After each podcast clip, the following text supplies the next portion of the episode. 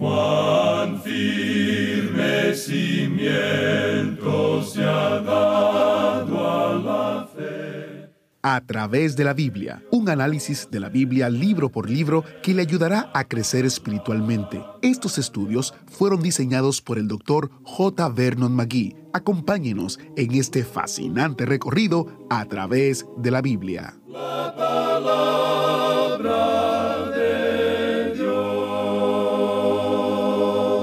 Bienvenido a través de la Biblia, el programa donde conocemos a Dios en su palabra. Soy su anfitrión, Heiel Ortiz.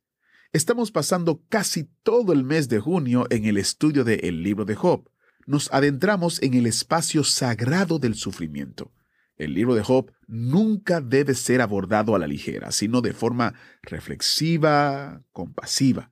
Lo mismo ocurre cuando nos encontramos con alguien que camina en el valle de las sombras, del dolor o de la muerte, o incluso de los contratiempos y el desánimo. Tal vez usted está ahí ahora mismo. Es posible que las preguntas sobre Dios y acerca del significado y propósito de la vida llenen sus pensamientos. Si es así, el Dr. Magui, autor de este estudio bíblico, tiene el consejo. Deje que el amor de Dios le sostenga. En su librito titulado Job, un hombre despojado de todo, el Dr. Magui nos guía a través de las preguntas de Job a las respuestas que se encuentran en Jesús. Interesante, ¿verdad? Entonces, este recurso lo destacamos junto con otro que tiene un título similar. ¿Por qué sufren los hijos de Dios? Es este librito del Dr. Magui que dice que lo más importante que debemos hacer en nuestro sufrimiento es acercarnos a Dios.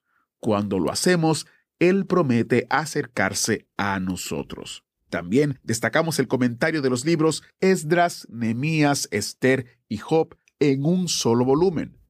Estos recursos destacados se encuentran en nuestra página web a través de la Biblia.org barra destacado. A través de la Biblia.org barra destacado. Todos los recursos en nuestro sitio web se pueden descargar de manera gratuita. Nos es posible ofrecerlo sin costo alguno gracias a el apoyo financiero de oyentes como usted que se unen con nosotros en llevar la palabra entera al mundo entero. También están disponibles las notas y bosquejos, que son una herramienta útil preparada por el pastor Magui para ayudarle a los oyentes a crecer en su fe. Hay varias maneras de tener las notas y bosquejos, y todos los detalles se encuentran en a través de la biblia.org barra notas. O si está escuchando nuestra aplicación, haga clic en la foto que dice Notas y Bosquejos y le llevará a la misma página. Y si quisiera compartir este programa o cualquier otro programa con un familiar, conocido o amigo, visite a través de la biblia.org barra escuchar, donde usted podrá ver las diferentes opciones para escuchar, incluyendo nuestra aplicación. Escucharlo en línea, escucharlo en las plataformas de Spotify, Apple Podcast, Google Podcast, en fin, visite a través de la biblia.org barra escuchar para el detalle de cómo compartir con otras personas o también visite a través de la biblia.org para que tenga todos los recursos e informaciones importantes de nuestro ministerio. Iniciamos este tiempo en oración. Padre Celestial, te damos gracias por tu amor, por tu misericordia, por tu paz Gracias por obrar en nuestra mente y corazón y por permitirnos, oh Señor, acercarnos a ti y vivir para tu gloria. Te pedimos que uses este tiempo para recordarnos que solo en ti podemos encontrar las fuerzas necesarias para seguir adelante. En el nombre de Jesús, oramos. Amén. Continuando con nuestro estudio del libro de Job, llegamos hoy al capítulo 18 y encontramos aquí el segundo discurso de Bildad. Este es el segundo en hablar por segunda vez también. Usted puede apreciar que aquí estamos conservando la reputación que él da a lo que Job ha dicho. Hasta ahora, nada nuevo ha sido añadido a lo que hemos escuchado. En primer lugar, escuchamos a Elifaz, y él no dijo absolutamente nada nuevo. Él volvió a decir lo que había dicho antes. Y ahora tenemos a Bildad.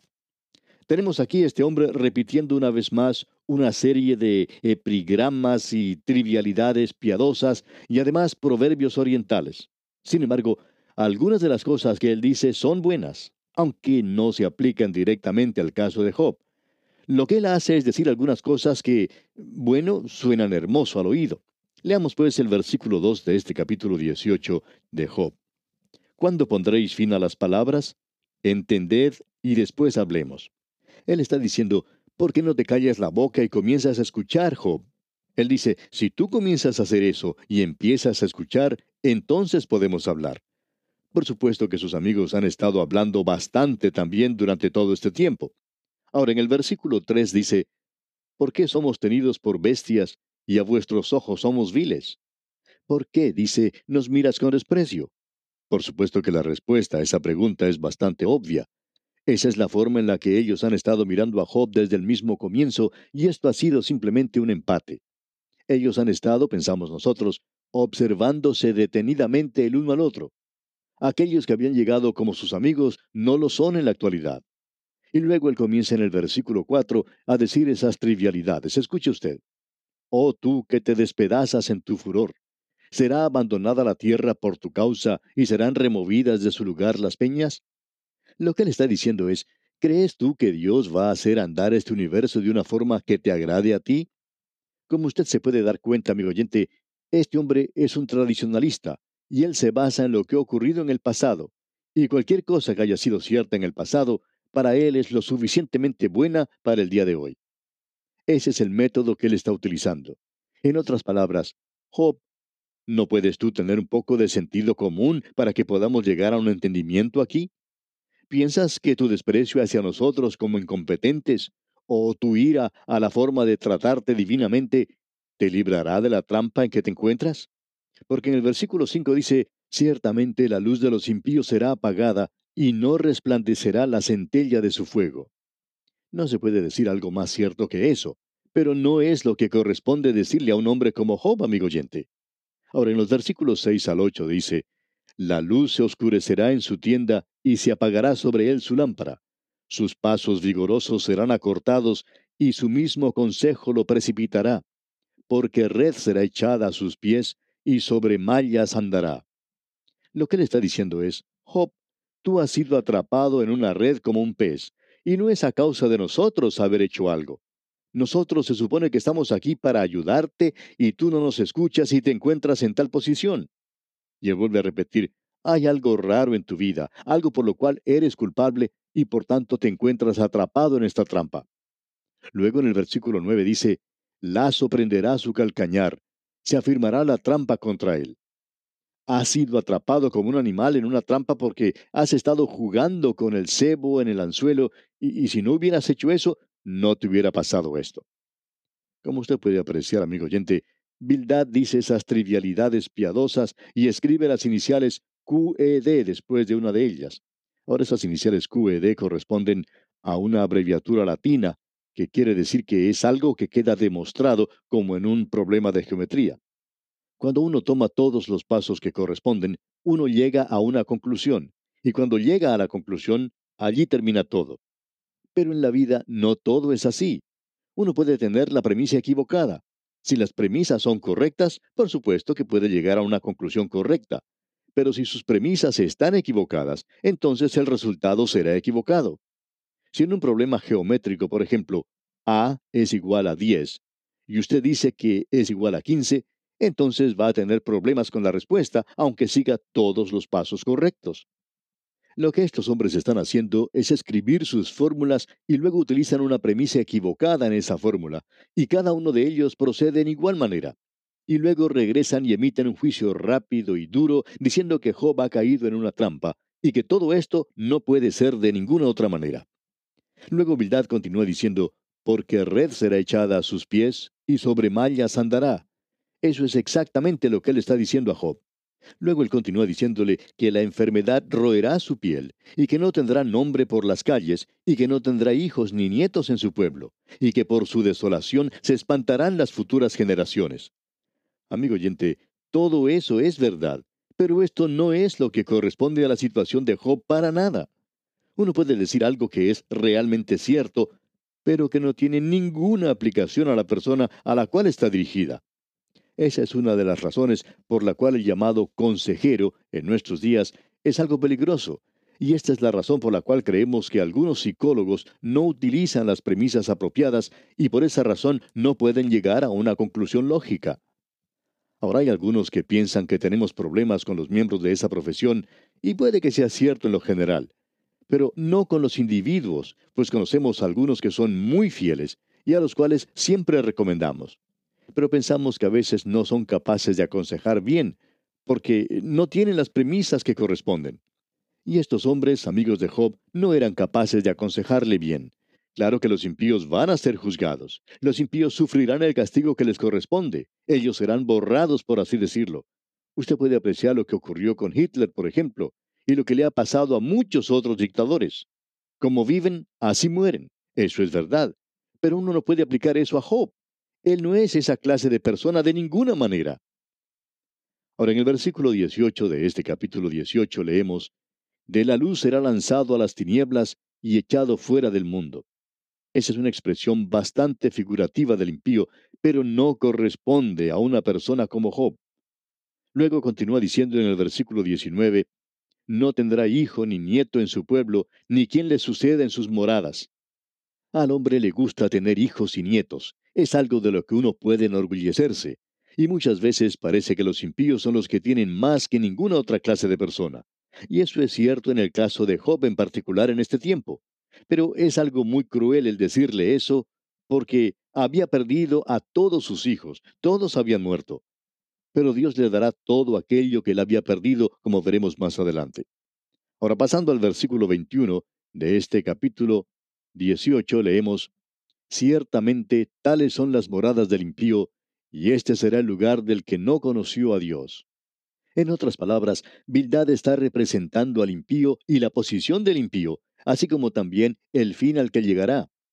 Y parecería que Job está al final del camino. Bildad dice, así es como van las cosas. ¿No encaja esto contigo, Job? Y parecería que así fuera en esta ocasión. Pero ellos, amigo oyente, no pueden creer que lo que le está ocurriendo a Job no es por alguna de las razones que ellos sugieren. Ellos no pueden creer que eso no puede ser así y Job se los comunicará cuando responda a Bildad. Él les dirá, ¿no pueden concebir la posibilidad de que Dios me haya atrapado en su red y que Él no me haya explicado esa acción? Ahora debe haber una explicación para eso, pero la suya quizá no sea la correcta. Y entonces Job comienza a cometer una equivocación, como usted puede apreciar, y es esta. Él sabe que ellos están equivocados, pero el que ellos estén equivocados no hace que él esté en lo correcto. La actitud de Job en esto está equivocada. Él tiene también una concepción equivocada de Dios, en esta oportunidad por lo menos, aunque él puede apreciar algunos destellos de luz de vez en cuando. Ahora, en el capítulo 19, vamos a ver la gran fe de Job, y podemos escucharlo cuando dice en los primeros dos versículos del capítulo 19, Respondió entonces Job y dijo, ¿Hasta cuándo angustiaréis mi alma y me moleréis con palabras? Como usted puede apreciar, amigo oyente, esto es como un combate físico, como si fueran dos luchadores. Ellos se están golpeando y el entrenador o director técnico de uno de ellos le dice que lo está moliendo a golpes al otro. Pues bien, aquí estos amigos están moliendo a Job con palabras. Ellos han tratado de derribar su defensa. Y en el versículo 3 Job dice, Ya me habéis vituperado diez veces. ¿No os avergonzáis de injuriarme? Como usted puede ver, amigo oyente, mientras más hablan ellos, más se alejan de Job. Ellos no tienen razón, pero tampoco la tiene Job. Job piensa que porque ellos están equivocados, eso lo hace a él estar en una posición correcta, pero en realidad no es así. Si Job hubiera estado consciente y si su vida hubiera estado abierta a la presencia de Dios, ¿qué posición debería haber tomado? Bien, permítanos hacer una sugerencia. Pensamos que él nunca debería haber contestado una palabra a sus amigos. Hay personas que piensan que se tienen que defender a sí mismos. A veces yo mismo me encuentro en esa situación, especialmente hablando por radio. Algunas personas piensan que el don de predicar y de enseñar es un don magnífico, y pensamos que así es, y le damos gracias a Dios por él. Pero hablando honradamente, debemos decir que es un don peligroso de tener, porque coloca al predicador en una posición donde la gente lo puede atacar y donde el predicador puede ser criticado. Y en muchos casos, en que las personas han acudido al predicador y le han dicho, bueno, ¿y por qué no se defiende? ¿Por qué no escribe algún libro y se defiende?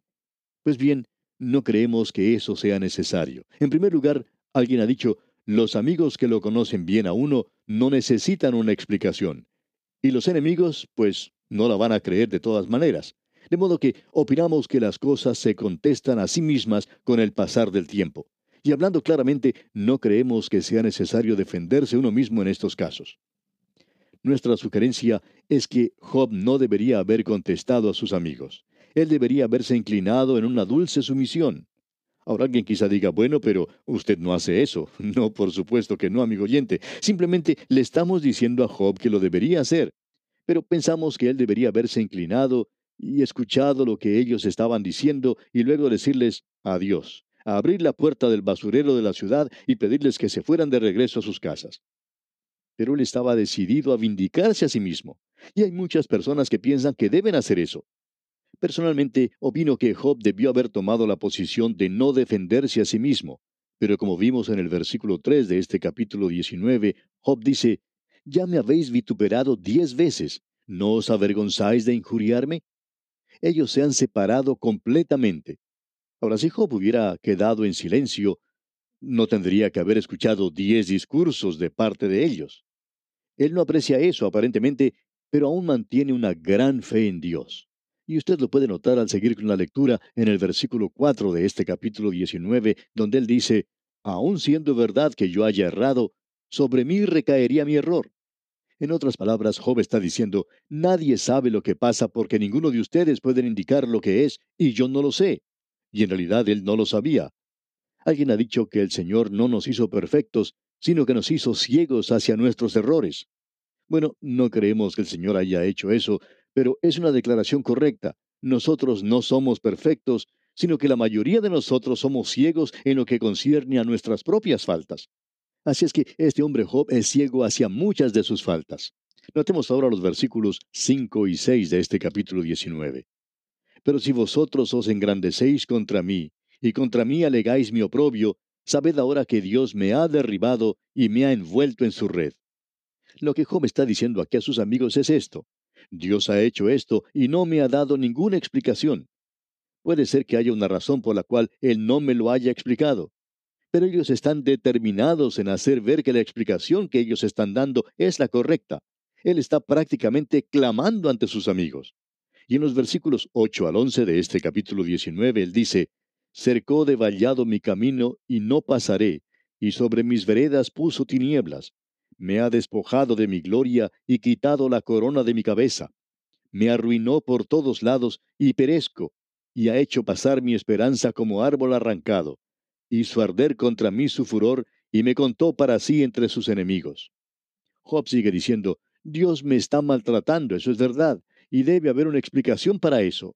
Y es una explicación diferente a la de ustedes porque yo sé que Dios está permitiendo que esto me ocurra por una razón específica, pero no sé cuál es esa razón. Y luego continúa hablando de la misma forma, y en los versículos 23 y 24 de este capítulo 19 dice, ¿Quién diese ahora que mis palabras fuesen escritas?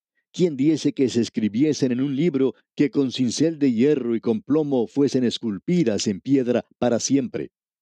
Job está diciendo aquí, me gustaría que mi vida fuera escrita en un libro, y más aún, me gustaría que lo hiciera mi peor enemigo. Luego me lo colgaría al cuello como una corbata y se lo mostraría a todo el mundo diciendo, miren, esto es lo que mi peor enemigo dice de mí, y aún él debe alabarme. ¿Quisiera usted, amigo oyente, que su peor enemigo escribiera su biografía? Yo no estoy seguro de querer que mi mejor amigo la escribiera. Francamente, yo quiero salir bien en los libros de Dios. Creo que va a ser mucho más correcto. Y también creo que allí se mencionará las peores cosas, pero será la descripción justa de mi vida, y eso es lo importante. Job expresa ahora su gran fe. Estos amigos han tratado de derrotarlo, y esa es la intención de Satanás cuando él lleva a un hombre al lugar donde ya no es humilde ante Dios y trata de vindicarse a sí mismo pero al mismo tiempo el diablo quería derrotar a Job hasta donde estuviera defendiéndose y hasta hundirlo en lo más profundo del abismo. Pero podemos decir que Job no ha llegado al fondo todavía y estos amigos suyos no han podido quebrantarlo. Job tiene una fe real, viviente en Dios. Y aquí entre nosotros tenemos una de las grandes declaraciones de la Biblia. Y no es simplemente porque la frase es algo tremendo, sino que es grande porque el hombre que la pronunció es un hombre enfermo que está listo a expirar Él ha perdido todo lo que tenía. Él está bajo la disciplina del Dios Todopoderoso y él siente, por así decir, la soga alrededor de su cuello. Y aún así, él dice en los versículos 25 y 26 de este capítulo 19, Yo sé que mi Redentor vive y al fin se levantará sobre el polvo, y después de deshecha esta mi piel, en mi carne he de ver a Dios. Pues bien, amigo oyente, no nos diga usted que va a ir allá al principio del libro y tomar las palabras que Job pronunció entonces, cuando él se encontraba sorprendido en gran manera por todos estos problemas que se habían acumulado contra él y quería morir, y hablaba acerca de la muerte como si ella fuera a librarlo de todos sus problemas. Él no está hablando aquí de que el alma duerme. Yo pienso que eso es algo muy obvio. Él dice, en mi carne he de ver a Dios. Él no va a estar dormido, amigo oyente. Aun cuando los gusanos destruyan este cuerpo, Él va a ver a Dios. Este cuerpo, por supuesto, amigo oyente, no va a dormir simplemente, sino que va a regresar a la tierra. Los muertos en Cristo duermen, es decir, su cuerpo duerme, pero ellos en espíritu se reunirán con Cristo y eso es algo maravilloso. Luego Job está clamando ante sus amigos, después de haber dicho en los versículos anteriores esa gran declaración, y entonces en los versículos 28 y 29 de este capítulo 19 dice, Mas debierais decir, ¿por qué le perseguimos? Ya que la raíz del asunto se halla en mí. Temed vosotros delante de la espada, porque sobreviene el furor de la espada a causa de las injusticias, para que sepáis que hay un juicio. Job está diciendo a estos hombres, ¿No saben ustedes que Dios los va a castigar por decir lo que me están diciendo a mí? Ahora el último de sus amigos va a hablar a Job en esta vuelta. Esta es la segunda vuelta, y al final de esta segunda vuelta, el tercer hombre que habla es Sofar. Luego tendremos más adelante la tercera vuelta, y será una vuelta bastante breve, diremos de paso. Este hombre Sofar ni siquiera va a llegar a la tercera vuelta, habrá finalizado antes que él llegue nuevamente, porque pensamos que no podemos decir que Job ha ganado y tampoco podemos decir que ha perdido. Tampoco podemos decir que los amigos de Job perdieron o ganaron. Fue simplemente un empate. Leamos pues los primeros dos versículos del capítulo 20 de Job. Respondió Sofar Naamatita y dijo, Por cierto mis pensamientos me hacen responder y por tanto me apresuro. Ahora Sofar es un legalista. Dios obra según la ley y el orden, y eso es verdad hasta cierto punto. Pero el trono de ley y orden en el juicio es hoy un trono de gracia, y Sofar no sabía nada acerca de eso. Y cuando usted no sabe nada acerca del trono de gracia, usted no sabe nada acerca de la gracia. Por tanto, este hombre Sofar dice en el versículo 3, La reprensión de mi censura he oído, y me hace responder el espíritu de mi inteligencia. En otras palabras, este hombre Sofar está diciendo, y pensamos que él era el más anciano de todos, él está diciendo, yo sé de lo que estoy hablando, soy muy competente para hablar sobre este tema. Y bien, amigo oyente, hemos llegado al final por el día de hoy. Retornaremos Dios mediante en nuestro próximo programa para seguir considerando la descripción que Sofar hace de las calamidades por las que Job está atravesando. Contamos con su fiel sintonía y al despedirnos deseamos para usted una vida de victoria en Cristo, nuestro bendito Salvador.